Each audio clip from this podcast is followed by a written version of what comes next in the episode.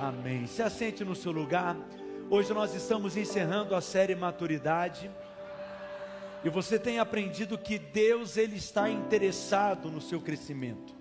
Deus deseja que sejamos discípulos maduros, não filhos mimados, mas discípulos maduros.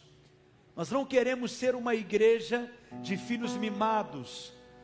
Não é uma igreja cheia de pessoas. Nós não queremos ser uma igreja cheia de pessoas vazias, mas queremos ser uma igreja de discípulos maduros, filhos que cresceram e que possuem consistência, solidez, firmeza espiritual. Eu quero fazer uma breve recapitulação de tudo que você aprendeu aqui nessa série, porque o aprendizado ele vem também através da repetição Primeiro eu compartilhei com você que a vida cristã, ela é equilibrada através de dois tipos de experiência. Quantos tipos? Diga comigo, experiência de porta e experiência de caminho.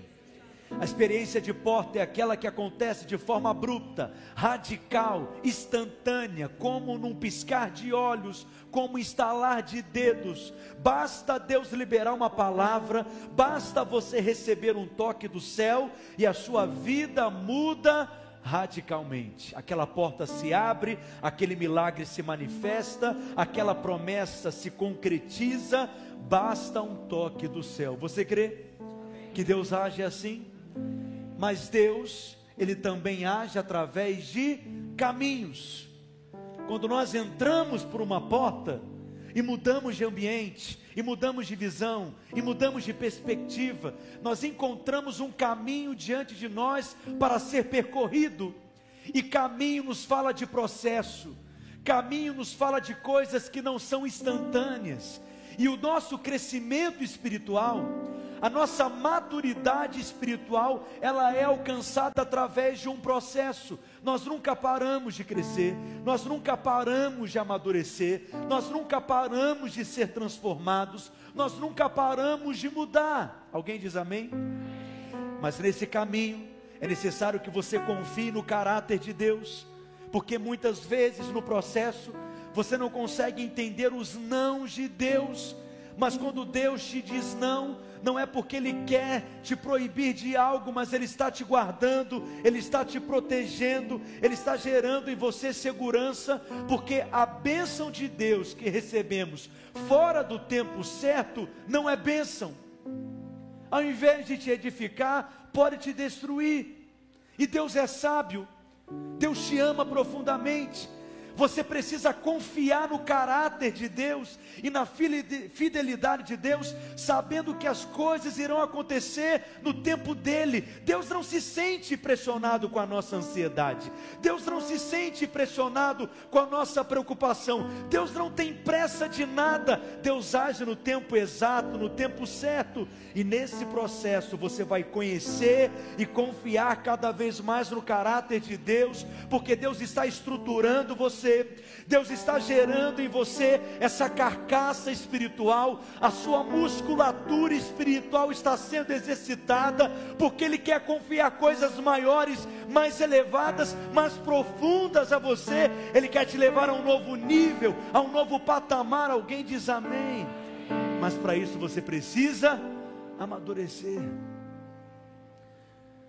porque há coisas que na nossa imaturidade nós desejamos, mas ainda não é o tempo de receber.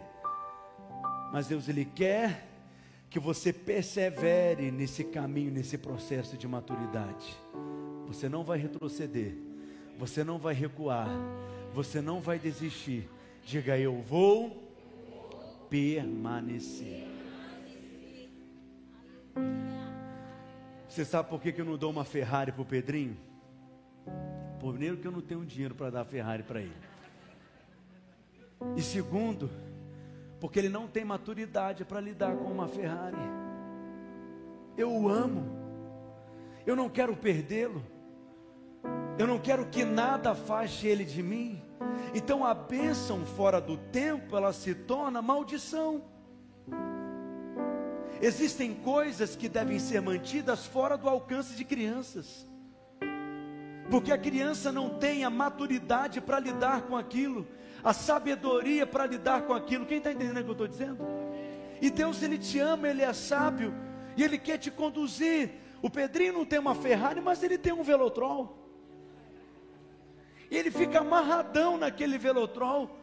E é por isso que eu estou te encorajando a estar alegre e estar contente com Deus e a se sentir satisfeito e suprido com Deus na estação que você está vivendo, no tempo que você está vivendo, porque tem gente que está querendo que Deus envie a chuva, sendo que nem terminou de construir a arca.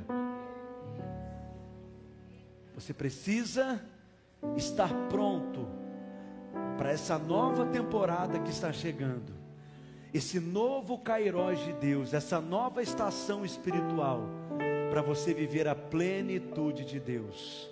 Em Gálatas, no capítulo 4, no verso 1, o apóstolo Paulo chega a afirmar que durante o tempo em que o herdeiro ele é menor, em nada se difere de um escravo, mesmo ele sendo dono de tudo.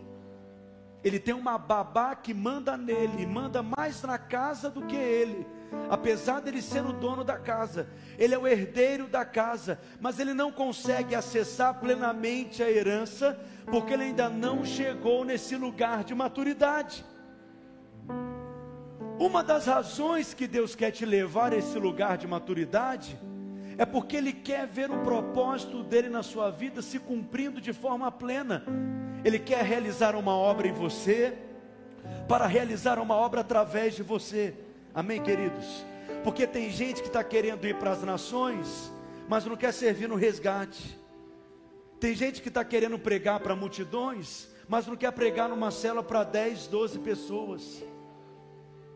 Se você não for fiel no pouco, você não será colocado sobre o muito, e aquele lugar será apenas uma consequência natural da maturidade que você vai alcançar em Deus. Alguém diz amém?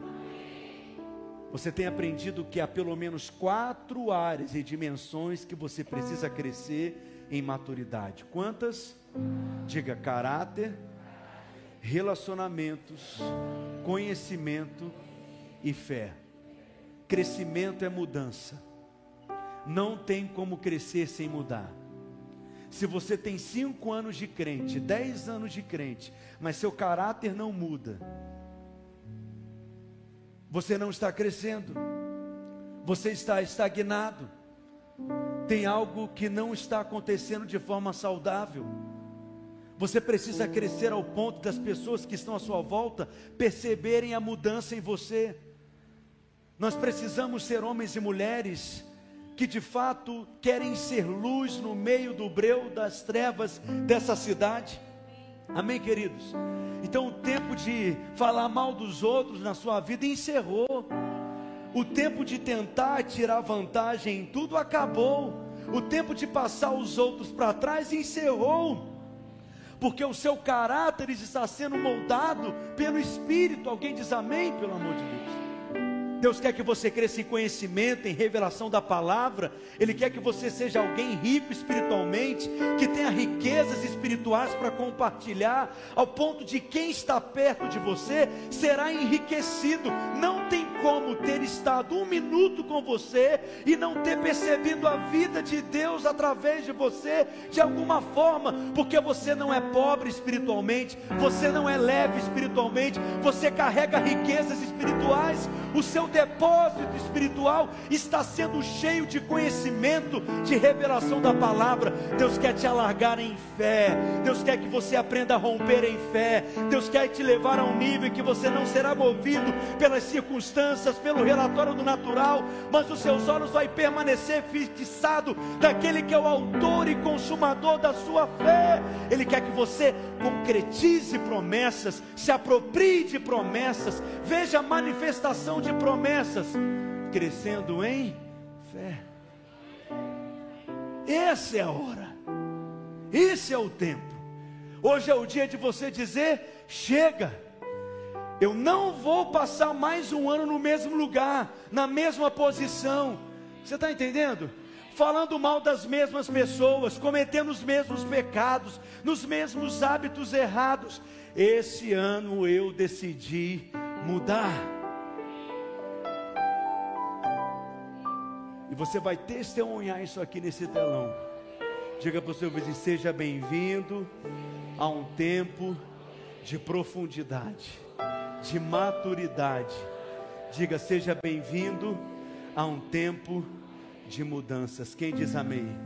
Lucas capítulo 2, verso 52 diz que crescia Jesus em sabedoria, em estatura e graça. Diga comigo: sabedoria, estatura e graça. Jesus crescia diante de Deus e diante dos homens. Se até Jesus crescia, por que, que você parou de crescer? Nós nunca paramos de crescer. Nós nunca paramos de amadurecer. Você tem que estar comprometido com o seu crescimento, porque ele é fruto de uma decisão que você faz. 1 Coríntios, no capítulo 13, no verso 11, Paulo diz: Quando eu era menino, eu falava como menino, eu pensava como menino, mas quando eu cheguei a ser homem, eu desisti das coisas próprias de menino. Para crescer, você precisa desistir de ser criança. Para crescer, você precisa desistir de ser um crente maturo, de ser um crente infantil, de ser um crente mimado, de ser um crente nanico espiritual, de ser um crente desnutrido, de ser um crente raquítico na fé. Vou parar por aí. Deus tem interesse no seu crescimento espiritual, porque Ele quer confiar coisas maiores a você. Mas hoje eu quero te ensinar qual que é a evidência de alguém que amadureceu espiritualmente. O que que nós percebemos na vida dessa pessoa? O que que nós podemos identificar? Um crente que cresceu, um crente que se tornou alguém adulto na fé, um crente que se tornou maduro espiritualmente. O que que ele manifesta? Aonde eles vivem? O que que eles comem? Hoje no Globo Repórter, o apóstolo Paulo, nas suas epístolas, ele fala sobre três tipos de homens. Quantos tipos? Diga comigo: o homem natural, o crente carnal e o crente espiritual. Que tipo de homem você é? Você precisa se localizar.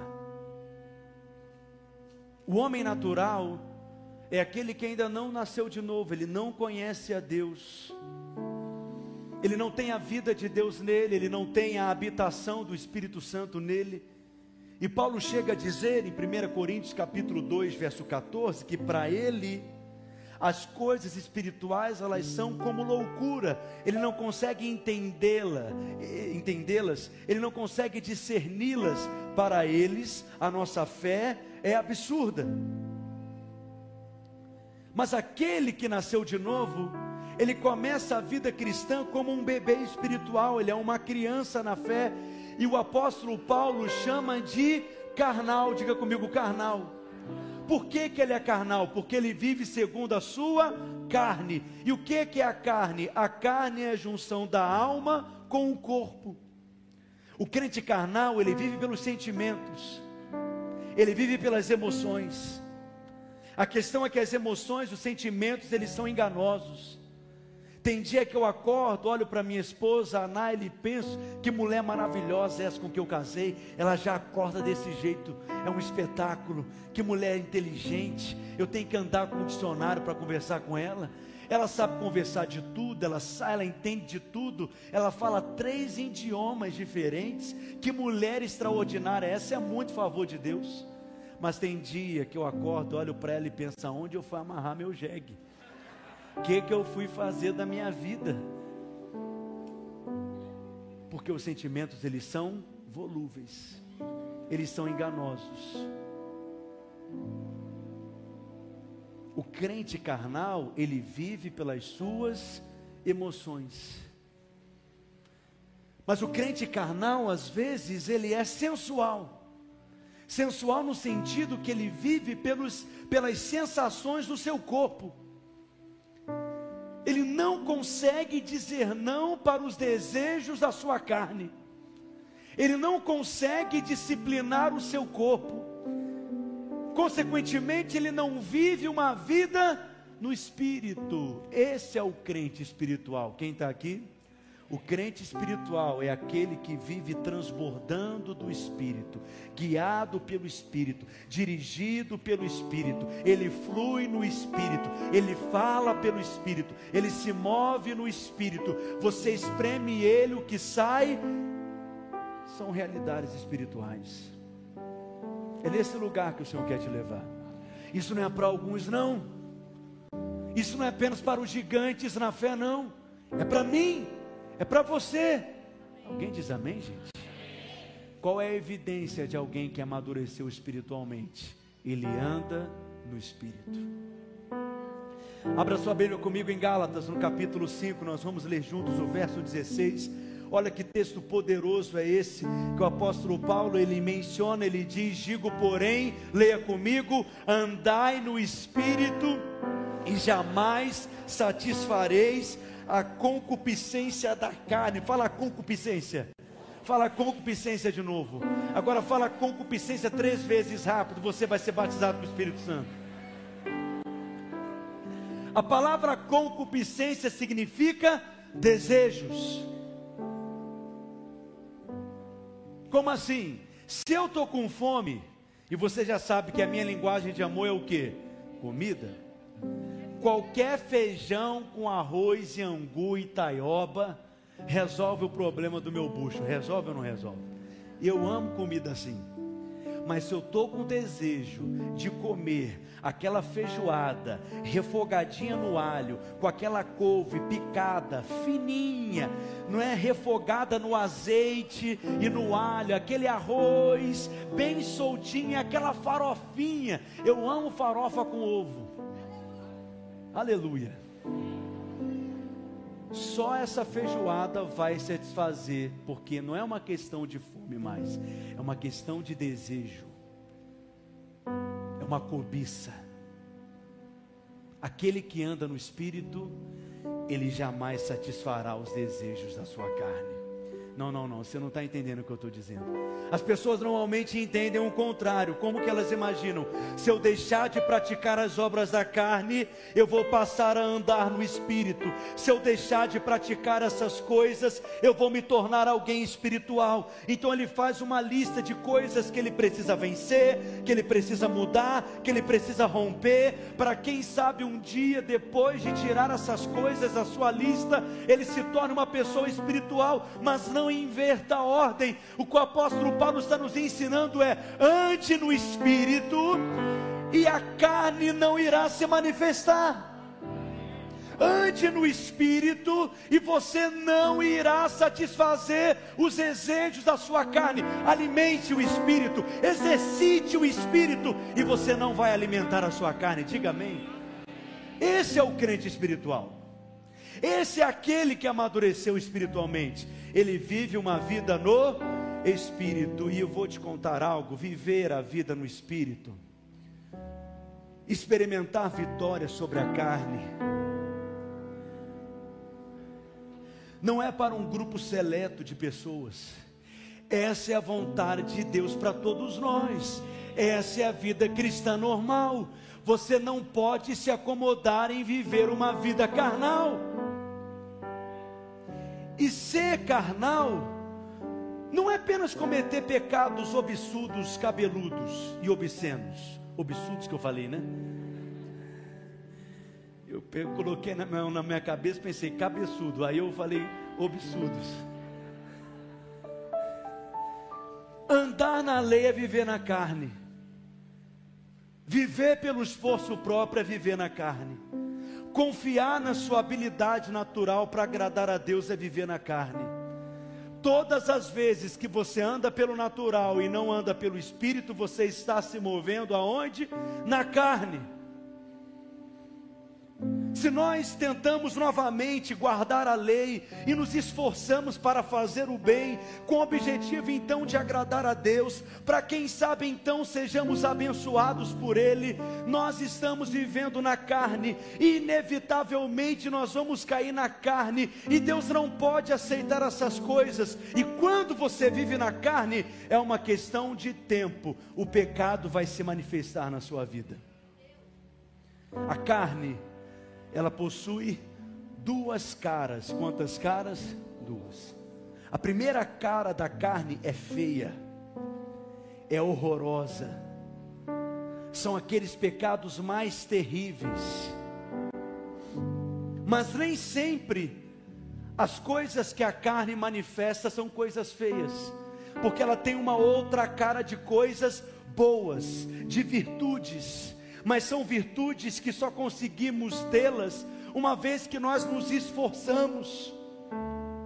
Se é fruto de esforço, já não é mais algo do espírito, e se não é algo do espírito, é da carne, e se é da carne, não procede de Deus. Não se iluda com a aparência das coisas.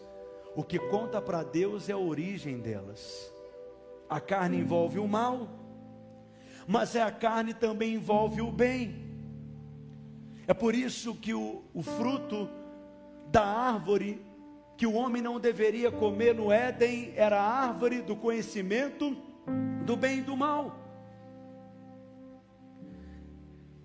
Tem um exemplo na Bíblia que é fascinante.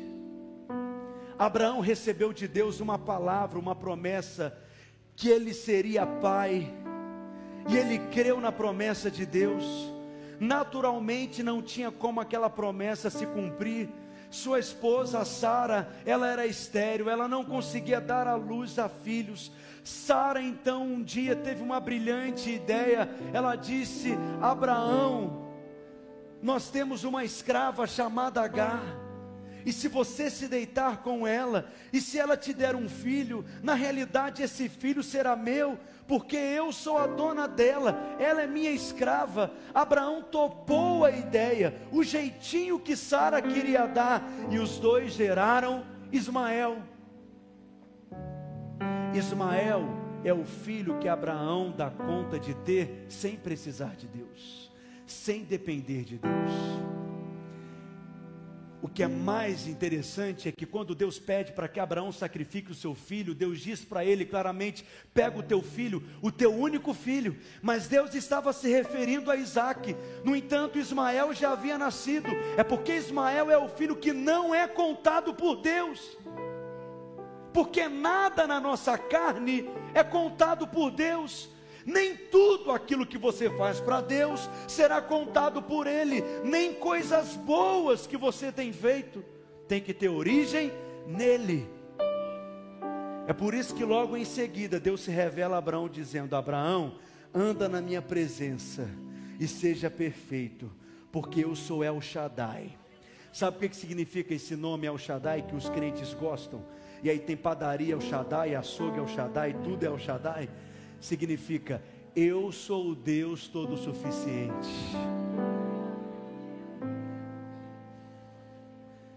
Eu não dependo de você para te dar um filho. Eu sou El Shaddai. E aí Deus pede para ele um ato, que é a circuncisão. Exatamente no órgão reprodutor masculino para Deus estar ali estabelecendo o sinal da aliança. Era um corte. Mas Deus estava dizendo outras palavras: por mim arrancava tudo, porque eu não preciso desse negócio para te dar filhos.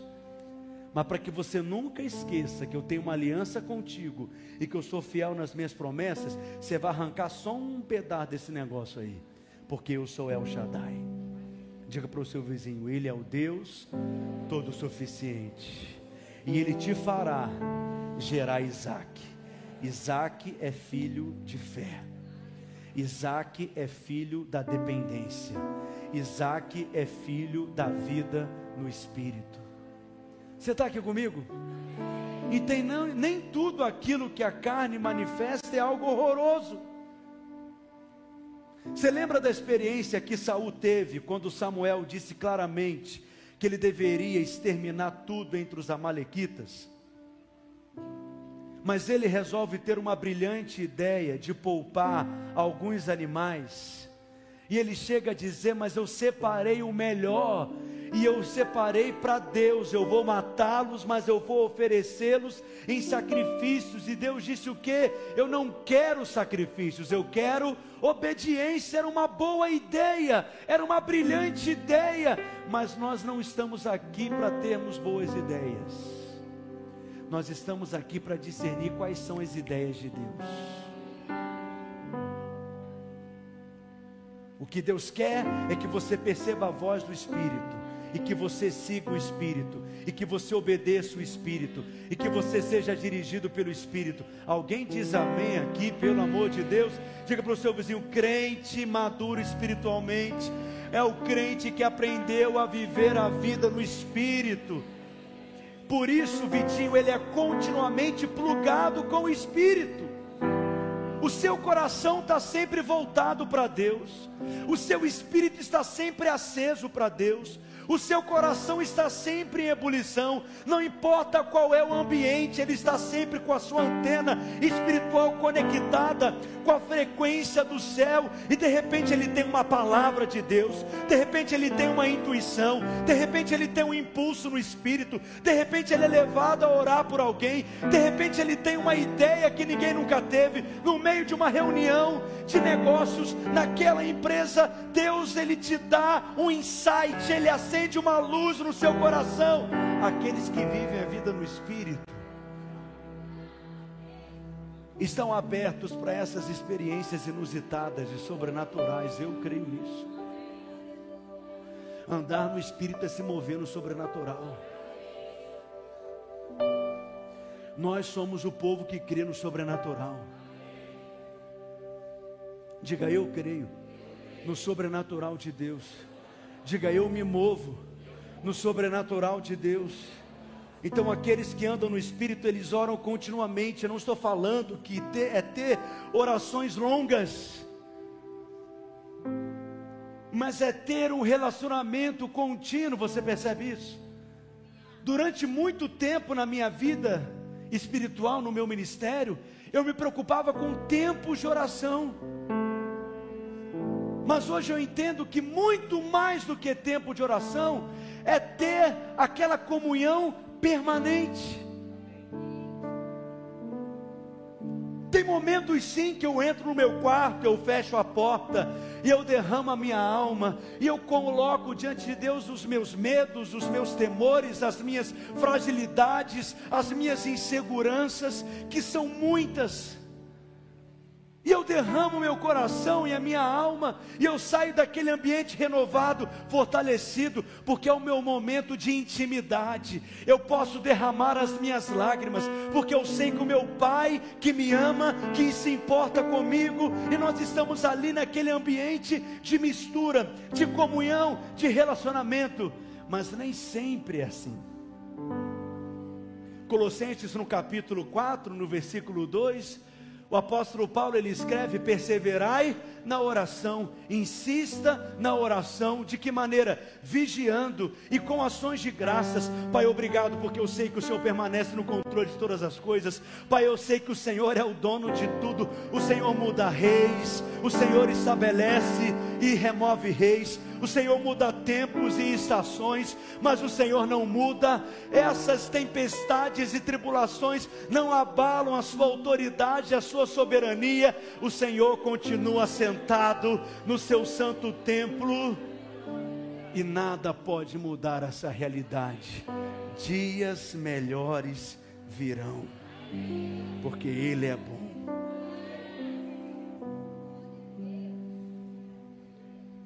Efésios capítulo 6, verso 18. Leia comigo bem forte. Com toda oração e súplica, orando em todo tempo, orando em todo tempo, orando em todo tempo. Mais uma vez diga, orando. Abra sua boca gospel e diga, orando em todo tempo. Orar em todo tempo não significa orar em todo tempo com a mente. Mas é em todo tempo conectado, em todo tempo com o seu coração plugado com o céu, aceso para Deus. e de repente você está ali expressando uma palavra de gratidão a Deus, e de repente você está simplesmente clamando a Ele, simplesmente você está invocando o nome dEle, simplesmente você está suspirando por Ele, simplesmente você está colocando diante dEle circunstâncias adversas, isso é orar em todo o tempo. Portanto, não há maturidade, não há vida no espírito sem oração.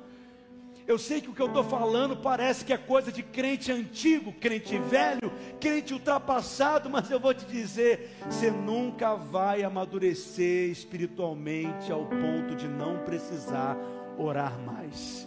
E quanto mais maduro espiritualmente você for, mais você vai perceber a necessidade de orar. Não há como crescer espiritualmente sem oração.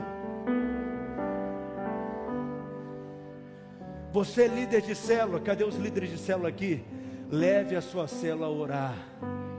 Marque vigílias de oração suba no monte com a sua célula para orar, faça reuniões de oração, ensine sobre oração na sua célula, leve um a orar pelo outro, você verá milagres se manifestando na célula, isso vai fortalecer a fé de vocês. Esse é um ano de intensificarmos na oração.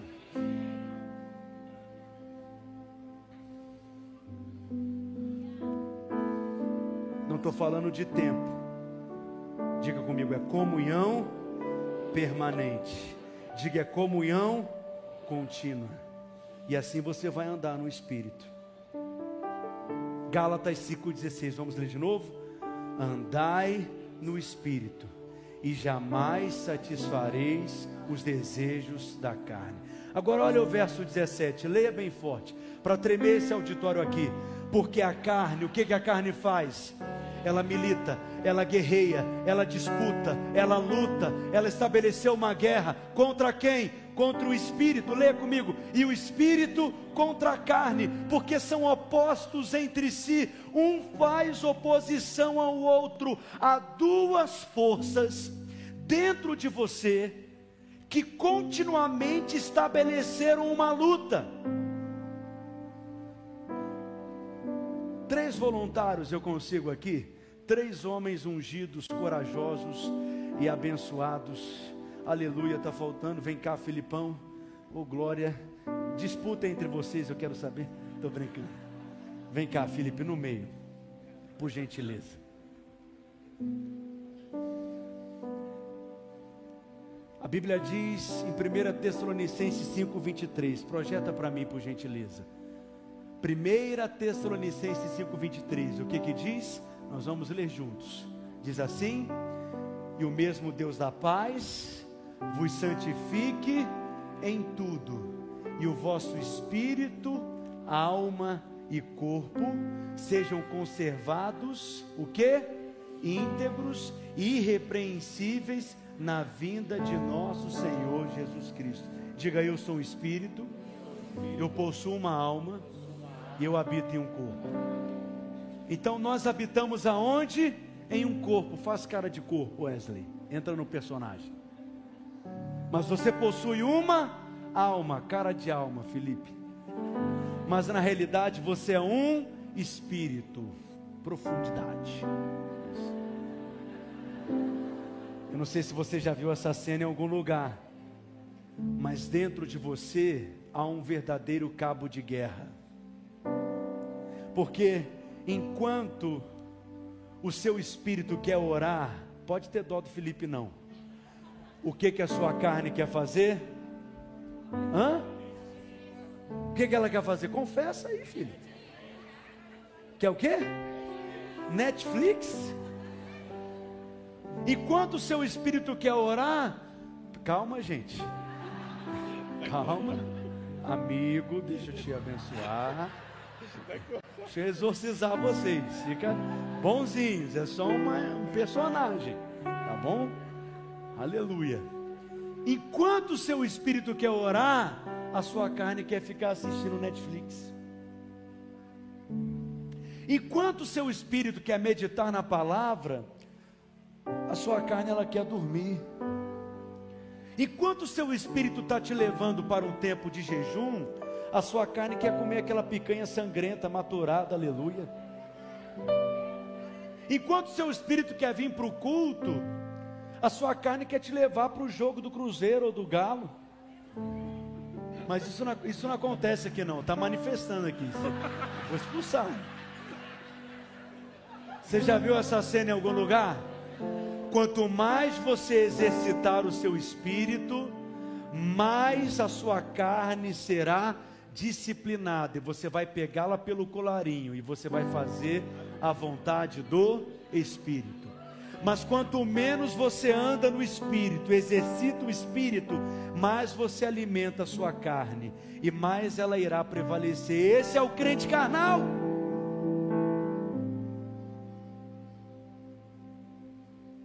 A sua alma ela é interesseira. Ela sempre vai cooperar com quem estiver mais forte. Nunca se esqueça disso. Ela é a sede das suas vontades. É aqui que você toma decisões. Alguém diz amém, gente? Então diga comigo o verso 17, Gálatas capítulo 5, verso 17, bem forte. Porque a carne milita contra o espírito e o espírito contra a carne, porque são opostos entre si, para que não façais o que porventura seja o vosso querer. Vamos aplaudir aqui os três. Muito obrigado.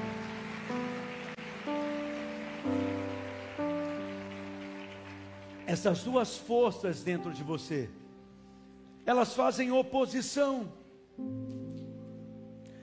O problema é que há um ensino errado em muitas igrejas em que alguns teólogos afirmam que a carne ela foi erradicada. Que aquele que nasceu de novo, ele não possui mais a carne. Mas a experiência e a palavra de Deus nos ensina exatamente o contrário. É claro que enquanto nós andamos no Espírito, alô, quem está aqui? Mais a carne será amortecida, mas ela nunca desaparece. E se você parar de exercitar o espírito, você vai perceber ela despertando e se manifestando novamente. Se você deixar de alimentar o espírito, você vai perceber a carne levantando e não brinque com a carne.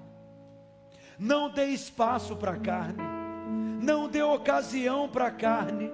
Seja humilde como o apóstolo Paulo, quando eu lhe disse: Na minha carne não habita bem nenhum.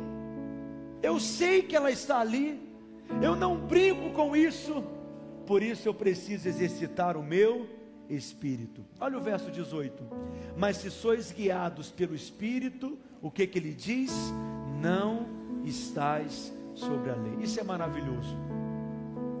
Essa é uma revelação revelada das revelitudes profundas, das profundezas aprofundadas.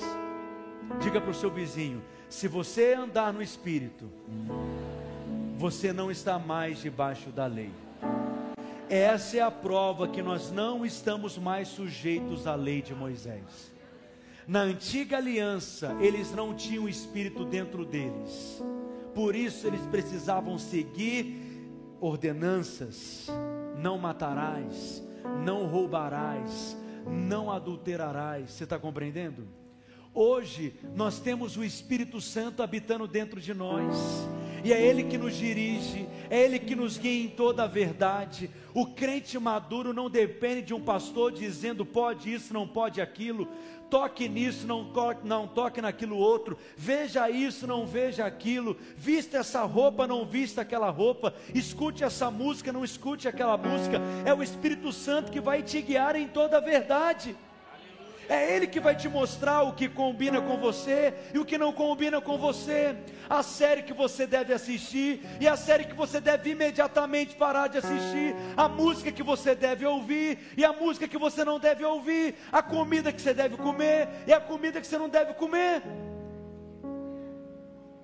É o Espírito. Cadê os líderes de célula dessa igreja? Não faça o papel do Espírito Santo na vida dos seus discípulos, ensine-os a ouvirem a voz do Espírito.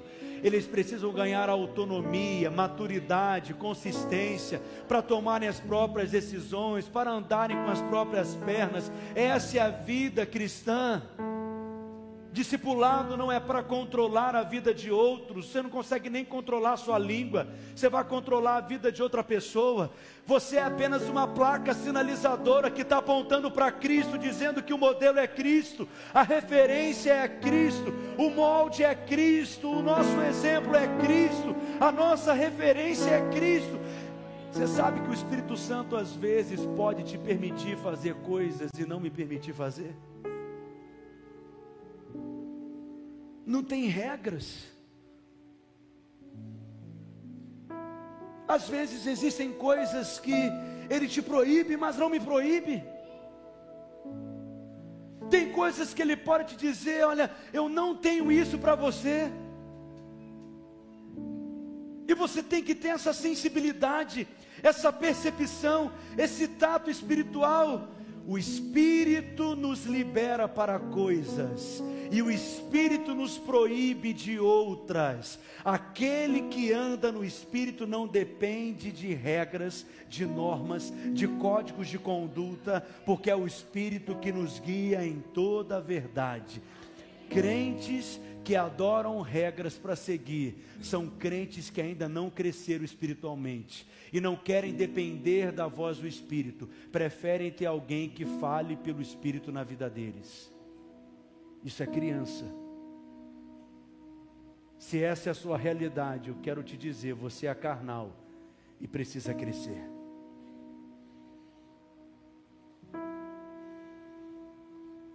O anjo passou entre nós.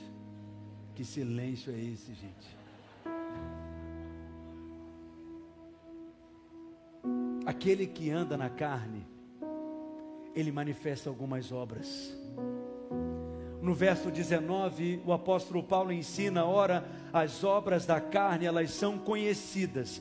Por que, que ela diz que elas são conhecidas, Lucas? Porque elas são óbvias. Aqueles que são espirituais, eles percebem o que é da carne. Elas são conhecidas, elas são óbvias. A lista que Paulo vai falar agora, Thales, não é exaustiva. Ele poderia mencionar muitas outras coisas, mas ele fala sobre o que? Leia comigo: prostituição, vamos ler? Impureza, lascívia, verso 20, lê alto, idolatria, feitiçaria, inimizades, porfias, ciúme, iras, dissensões, facções, verso 21, invejas, bebedices, glutonarias. Isso são obras da carne. Nós podemos classificá-las em quatro áreas. Quantas? Quatro. Você que anda comigo já percebeu que eu classifico tudo mas é só uma maneira didática para você entender. Quantas áreas? Qual que é a primeira? Diga comigo, sexualidade. Qual que é a segunda? Diga comigo, religiosidade. Aliás, relacionamentos. Qual que é a terceira? Diga comigo, religiosidade. E qual que é a quarta? Alimentação. Vamos falar juntos? Sexualidade, relacionamentos, religiosidade você está anotando aí? Vamos falar mais uma vez? Sexualidade, relacionamentos e alimentação. Primeira área, sexualidade. Qual que é a primeira coisa que Paulo menciona? Prostituição. A palavra prostituição no original grego é porneia. O que, que é porneia? É qualquer comportamento sexual que está fora do padrão da palavra de Deus. É qualquer comportamento sexual que está fora da vontade de Deus. Preste atenção, nós pregamos a graça, mas nós nunca deixamos de falar a verdade. Mas nós não falamos só a verdade sem a graça. A verdade sem a graça fere, a verdade sem a graça condena. A verdade sem a graça incapacita as pessoas. A graça sozinho ilude as pessoas. a verdade e a graça se equilibram. Por isso eu quero te dizer: pecado é pecado. Nós vivemos num tempo em que pecado não é mais chamado de pecado, é chamado de doença, é chamado de distúrbio, é chamado de problemas emocionais. Pecado é pecado. Paulo está dizendo sobre a prostituição. O que, que se inclui em prostituição? Adultério, homossexualidade, relacionamento com animais. Isso não combina mais com a sua natureza. Isso não combina mais com a sua identidade como filho de Deus. Alguém diz amém? Só que ele também fala sobre impurezas. O que é impureza? É todo tipo de pornografia, é todo tipo de linguagem obscena. Essas músicas não combinam com você, essas imagens não combinam com você. Você está entendendo? Porque impureza é uma obra da carne, e ele ainda fala sobre lascívia. O que é lascívia? É uma obsessão sexual. Você não consegue olhar para o outro sem ter uma intenção sexual por detrás. Paulo chama isso de lascívia. Diga comigo: prostituição, impureza, lascívia são obras da carne, não combina com a sua natureza porque você é justo, você é filho de Deus. Posso ouvir um amém?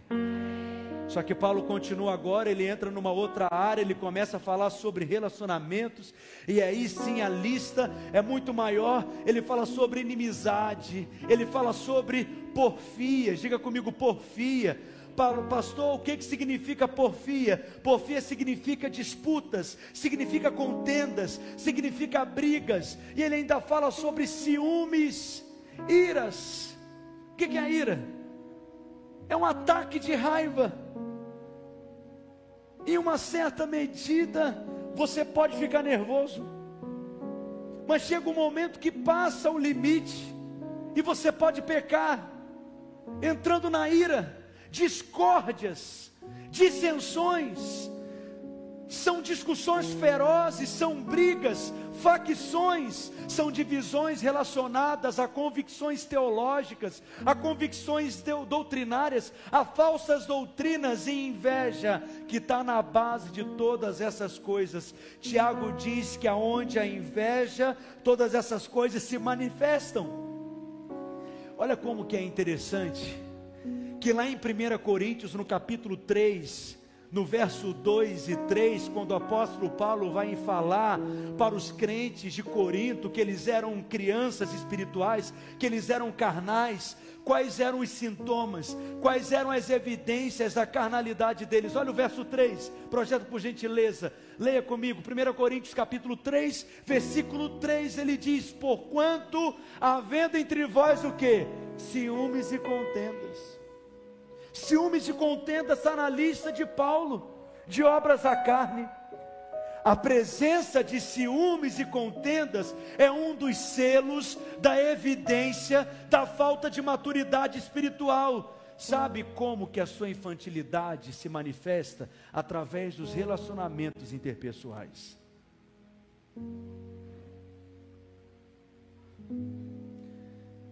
Dão prova da sua falta de maturidade.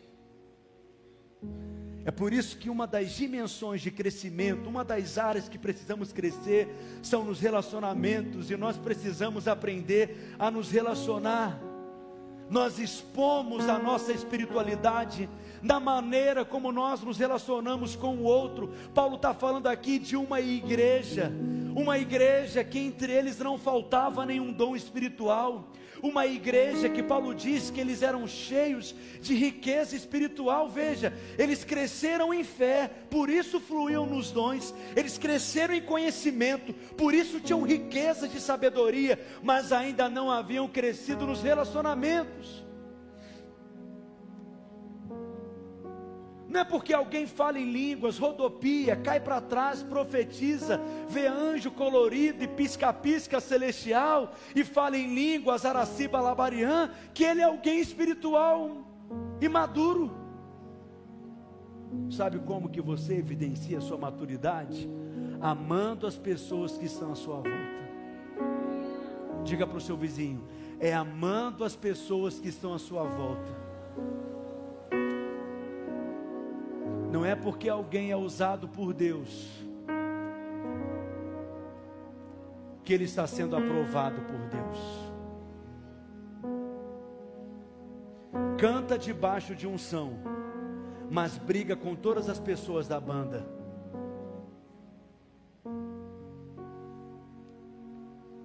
Todo projeto que vem na sua mão prospera e é bem sucedido, mas ninguém aguenta ficar perto de você. Quando abre a boca, é cheio de conhecimento profundo de teologia, mas trata mal a esposa e é bruto dentro de casa. Deixa eu te dizer, você é carnal e precisa crescer. Fala em línguas, mas machuca a pessoa que está do lado. Isso é carnalidade.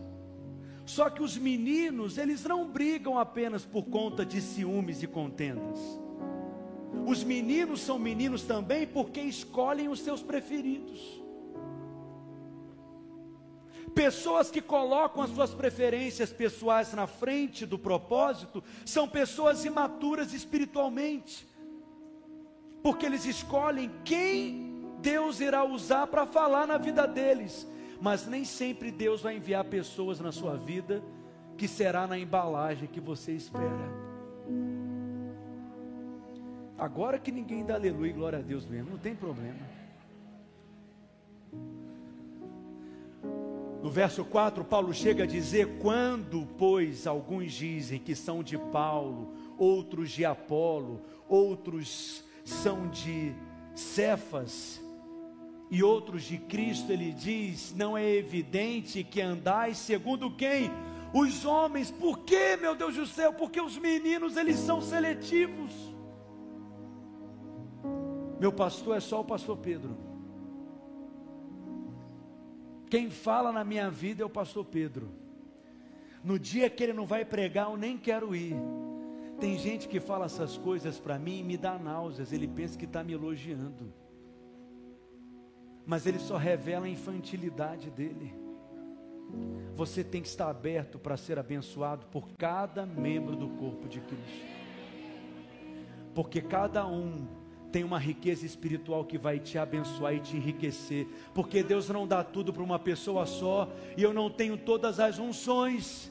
Não tem problema você se identificar mais com a maneira do Ian ensinar, com a forma né, da Cássia pastorear, com o jeito do pastor Marcelo aconselhar, mas isso não pode te impedir de ser abençoado pelo Arthur, de ser abençoado pela Ana, de ser abençoado pelo Ramon, porque aquele que é maduro, ele quer receber de cada membro do corpo de Cristo, porque ele sabe que faz parte de um corpo. Amém, meus irmãos? Os imaturos são assim, eles amam alguns e desprezam outros. Partidarismo é sinal de falta de maturidade. Você está aqui comigo ainda? Como que nós corrigimos isso? Diga para o seu vizinho: andando no Espírito. Fala para ele, porque andar no Espírito é andar em amor. A outra área que Paulo toca é na questão da religiosidade. Ele fala sobre idolatria. Idolatria não é apenas se colocar diante de uma imagem para adorá-la ou para venerá-la, mas idolatria é você colocar coisas ou pessoas no lugar que só Deus deveria ter na sua vida. Seu marido pode se tornar um ídolo porque nele você tem colocado a sua confiança. Seus filhos podem se tornar um ídolo, seu dinheiro pode se tornar um ídolo, sua profissão pode se tornar um ídolo, seus negócios podem se tornar um ídolo, o seu ministério pode se tornar um ídolo, qualquer coisa que ocupe o lugar que só Deus deveria ocupar. E ele ainda fala sobre feitiçaria, qualquer tipo de relacionamento com demônios, com espíritos imundos de alguma forma, nos dão algum tipo de prazer, por isso que Paulo diz que são obras da carne, e ele termina falando sobre alimentação bebedice, glutonaria, veja, são coisas que são parte do nosso instinto, faz parte da nossa, do nosso organismo, da nossa natureza, mas que foram corrompidos pelo pecado. Querem nos escravizar, querem nos controlar. O filho de Deus, ele deve ser completamente livre. Nada vai escravizar você se você viver a vida no espírito porque foi para a liberdade que Ele te libertou. Aqueles que eu estou encerrando, aqueles que praticam as obras da carne, é porque eles andam na carne, eles alimentam a sua carne, mas aqueles que andam no espírito, eles irão gerar o que? O fruto do espírito. Diga comigo, o fruto do espírito. Você percebeu a diferença aqui? Diga obras da carne está no plural, e o fruto do Espírito que está no singular. Primeira diferença: por que obras e por que fruto? Porque obras nos fala de suor, esforço. Você tem que se esforçar para produzir aquilo. Por que obras da carne? Porque quando você pratica as obras da carne, você está agindo contra a sua natureza. Você tem que se esforçar para fazer aquilo, porque não combina com você. Porque você é filho de Deus. Não combina com você ser maledicente. Não combina com você não ser amável. Não combina com você ser invejoso. Para você não ser amável com alguém, você tem que se esforçar, porque a sua natureza é a natureza do amor. Então a carne faz coisas, mas o espírito ele gera coisas. Por isso é fruto, porque é algo espontâneo. A vida cristã é para ser vivida na espontaneidade. Quando você tem que viver se controlando, viver se vigiando, consciente de si mesmo. Já viu pior coisa do que você colocar uma roupa e estar tá sempre consciente daquela roupa? E você nunca consegue esquecer daquela roupa. Sei lá, é uma calça que está mostrando o seu rego, ou é um sapato que está apertando o seu, seu pé. Você não tem isso, não? E você sempre fica lembrando daquilo, né? Consciente, puxando roupa, ajeitando roupa. Quem está entendendo o que eu estou dizendo? Você tem que viver na espontaneidade. O fruto do Espírito se manifesta quando você anda na espontaneidade. A mudança é quando você nem percebe que mudou, mas os outros perceberam. Eles dizem assim: Você é tão amável, Cássia. Aí ela fala: Eu sou amável, porque não é algo que ela está se controlando, não é algo que ela está se vigiando, ela está simplesmente agindo como lhe é próprio. Ela está simplesmente manifestando a sua natureza. O fruto do Espírito já é uma realidade em você. Eu vou repetir: já é uma realidade em você. Eu vou falar mais uma vez: já é uma realidade em você. O que, que você tem que fazer, crente? Manifestar a semente da vida de Deus. A semente da vida de Deus que foi semeada que foi depositado em você precisa florescer, precisa germinar, precisa crescer e amadurecer ao ponto de evidenciar o fruto. O crente maduro, ele manifesta o fruto. Por que, que obras está no plural e fruto está no singular? Posso? Você me dá mais cinco minutos? Quem me dá mais cinco minutos aqui? 5, 10, 15, 20. Brincadeira. Fruto está no singular, por quê, Carla? Porque existe apenas um fruto do Espírito. Qual que é o fruto do Espírito? O amor. Pastor, mas na lista do apóstolo Paulo tem mais. Olha o verso 20. Ele fala assim, Gálatas 5, 21, por gentileza. Ou 22 é na realidade. Ele diz que é o amor, mas ele fala sobre alegria, mas alegria é o amor exultante. Ele fala sobre paz, a paz é o amor que entra no descanso. Ele fala sobre longanimidade, longanimidade é o amor que é paciente. Ele fala sobre benignidade, a benignidade é o amor que sempre espera o melhor dos outros. O crente é assim. O crente não olha para uma situação e enxerga o pior daquilo. O crente ele sempre enxerga de maneira benigna. Você está entendendo? A bondade é o amor em movimento, é o amor em ação. A fidelidade é o amor que transmite confiança. Mas o que? Verso 23, fica aqui comigo, vamos lá. Gálatas 5, 23. Mansidão, domínio próprio, o amor que se controla. Contra todas essas coisas não há o que? A lei. Essas nove virtudes, na realidade, são manifestações de um mesmo fruto. Se você andar em amor, todas essas realidades você vai manifestar. E essa é a evidência, esse é o sinal de que você é alguém que amadureceu espiritualmente. Você não tem que se esforçar. Você nunca vai passar por uma laranjeira e vai ver a laranjeira fazendo força. Ela simplesmente gera, porque é algo da sua natureza.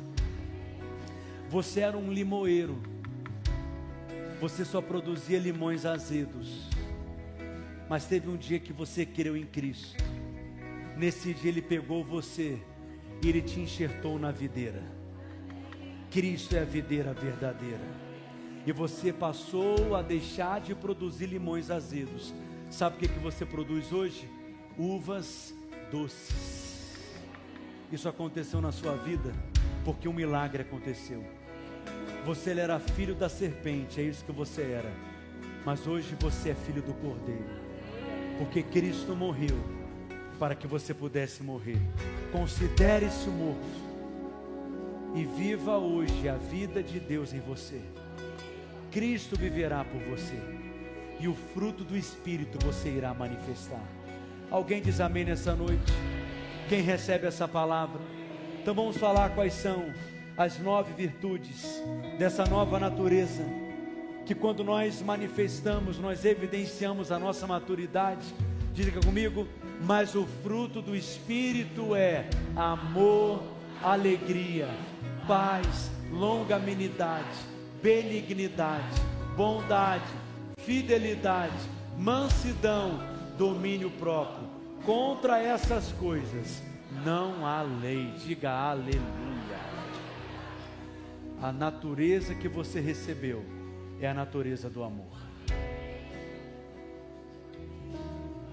Então, quando Paulo, lá em 1 Coríntios, no capítulo 13, no verso 4, fala sobre as características do amor, projeta por gentileza, ele está falando sobre suas características, porque o amor de Deus já foi derramado no seu espírito, você já está revestido do amor. Eu vou repetir, você já está revestido do amor. Então ele está dizendo que o Sandro ele é paciente, a Raquel é benigna, amém? O Lucas, ele não arde em ciúmes, o Vitor ele não se ufana, a Ana ela não se ensoberbece. E o Arthur, olha o verso 5. O Arthur, Paulo está dizendo que ele nunca se conduz de maneira inconveniente. O Ian não procura os seus próprios interesses. A Micaele não se exaspera. A Gabriela, ela não se ressente do mal. Verso 6. O Gabriel, ele não se alegra com a injustiça. A Camille, ela se regozija com a verdade versículo 7 ele diz que a Carla, ela tudo sofre, a Adriana, ela tudo crê, o Marcelo tudo suporta e o Heraldo, ele tudo espera. E esse amor, ele jamais acaba. Por que, que ele jamais acaba? Porque ele não tem origem em você mesmo. Você é como a sarça ardente, que pega fogo, mas não se consome Por que, que ela pegava fogo e não se consumia? Porque ela não era o seu próprio combustível. Você não é o seu próprio combustível. O seu combustível é a vida no Espírito. Transborde do Espírito, seja cheio do Espírito, ande no Espírito. Eu posso ouvir um amém? E é o amor que você vai manifestar. E esse amor jamais acaba. Posso ouvir um amém, gente? Quem recebe essa palavra aqui nessa noite? Quem pode aplaudir o nome de Jesus? Aleluia! Aplauda o nome dele, vamos bendizê-lo, vamos exaltá-lo, vamos glorificar.